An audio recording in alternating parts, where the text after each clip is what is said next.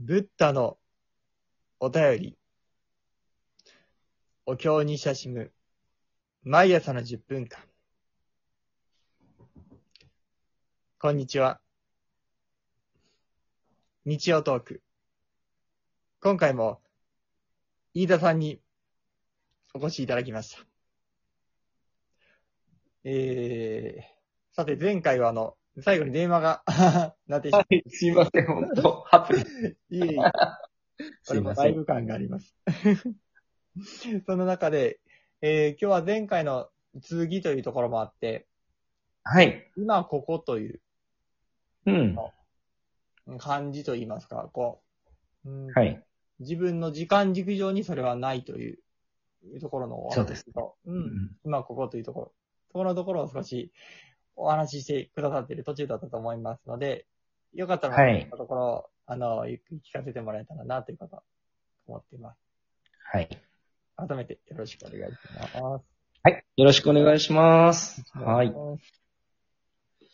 そうですね。今、ここ。ね、念仏の念も今に心、うん。仏と書いて、念仏。うん。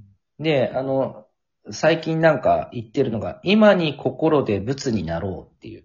おー。要は時間軸に自分がもう仏様なんですよ。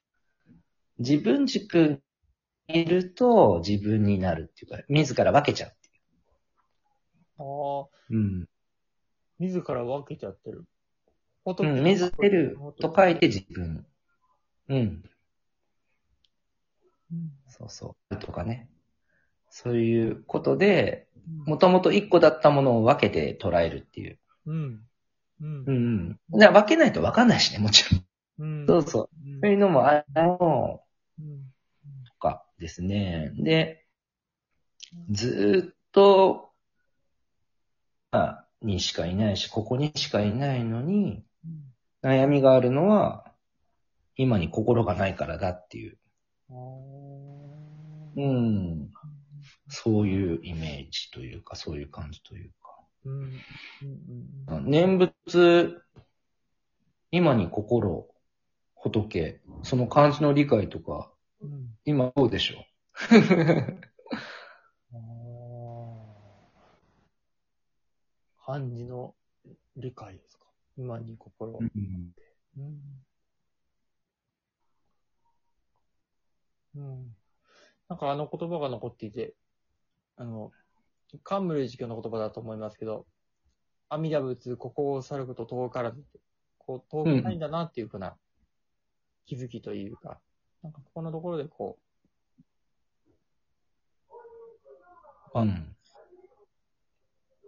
う、不思議な出会いという言葉で表現していいのかわからないですけれども、うんうんそれこう、すっからかんになった自分の中。に、うん。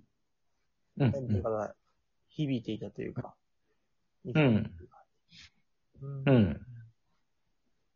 ね、今おっしゃられた通り、不思議と思議の違いですよね。ああ。できる時点でじ自分ですからね、やっぱり。うんでも不思議がわかるのも面白いし、とか、なんか言葉遊びかもしれないですけど、う。うんん。うん。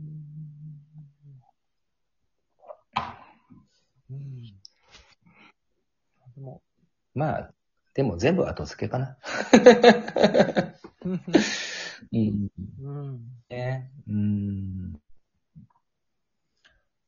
まあでもその、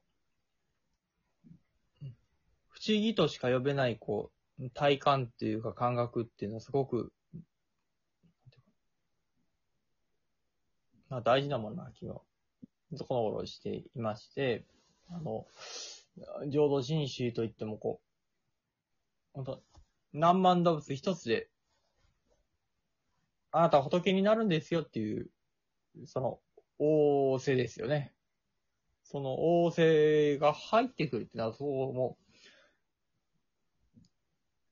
不思議なことでしかないという思いがああるんですよね。こう、うん、なんかそこにこう一個、自分の白分別を超えたところに何か、うん。そのままそこにこう、入ってきてしまうというか、なんかね、そことこう、受け入れるって言ったら変な言い方、どう、どういうことうんをしていいかわからんですけどね。うん。あでもそれは不思議な感じがしますね。うん不思議な感じがするっていう。うん、いいですよね。うん。そうそううん。うん。そう。ななんかね、卵が先か庭かじゃないけど、こう、その矛盾、矛盾する中で、いろいろ、ね、ありますよね。うん。そうですうんなんか、あのー今このラジオでも、浄土三部経ってとこう、順繰り。読んでるんですけれども、うん、すごいね。もう改めてこう、書いてあることをそのまま、こう、耳を傾けてみると、すむちゃくちゃでかいことが書いてあるというか、なんか,、うん。なんかね、スケールがすごく大きいんですね。とてつもないスケールって書いてあって、うん。あ、そうかもしれない。そうだね。うんうん。時間軸にしても、場所というか、こう、距離にしても。うん。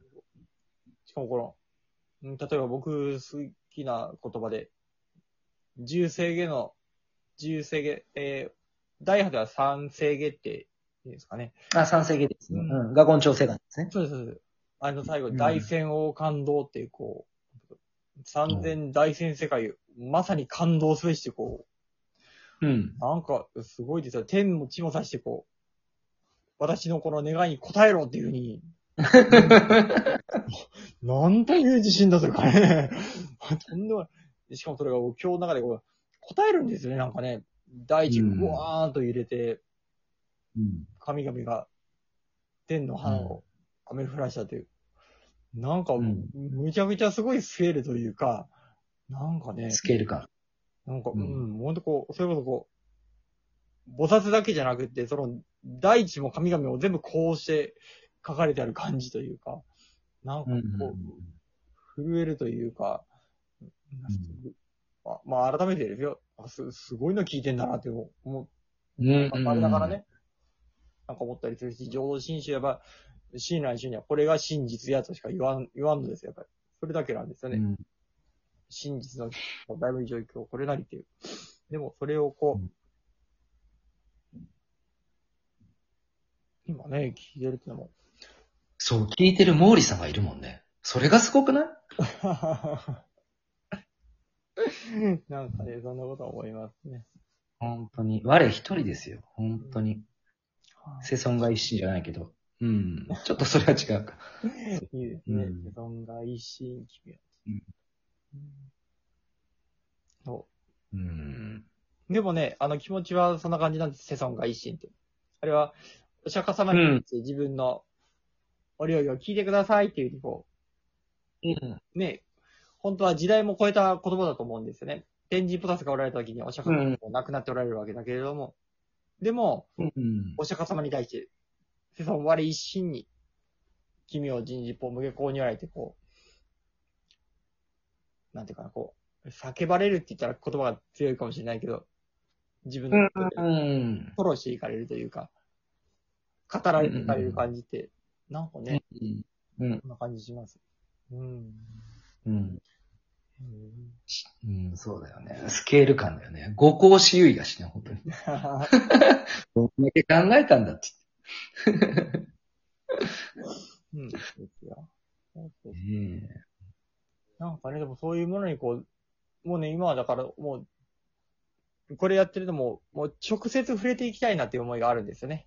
こ何？直接？う、うん、触れていきたいというか、こおー。う、ここはどういった意味があって、こういった意味があってとかじゃなくって、もうその、あ直接そのでか、でかいものに、もうな、生でこう、触れていくというか、当たっていけたらいいなと。で、まあ、それができるのが浄土真宗のそういうのだと思うんですね。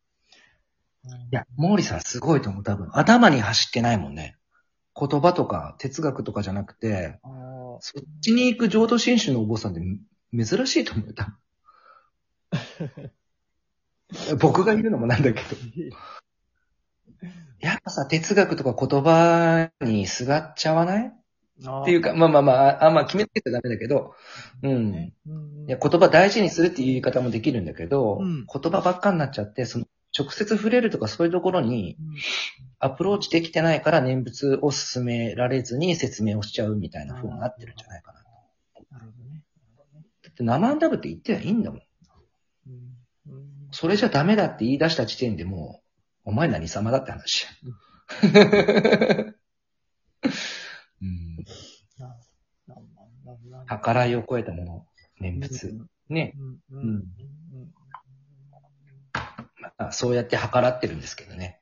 うんまだ。結果。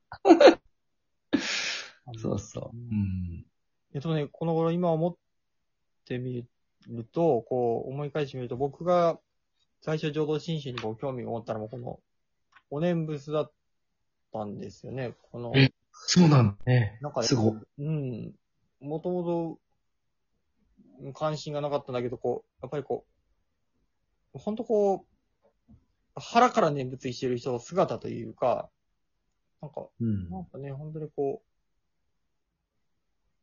お念仏に涙を流される方を見たうら、ん。ドキッとして、うんうんなんか、え、何これって思って、なんか、うそういうお念仏に触れたというか、まあもちろんどう言ったらいい念仏とかそういったらないんですよ、何も。だけど、少なくとも何かそこに起こってるのを感じざるを得なかったというか、それ。不思議としか言えなかったですよ。僕の理解の範疇を超うえてん。実証があったというか、うん。まあ、そこに触れたのがやっぱ大きな、これなんだこれっていうに思わざるを得なかった。念仏が大事とは聞いていたけれども、なんかそこにこう、うん。生々しさを初めて感じたというか、ぬくもりを感じたというか、うん。なんかそんなことを、思い、をしましたですね。うん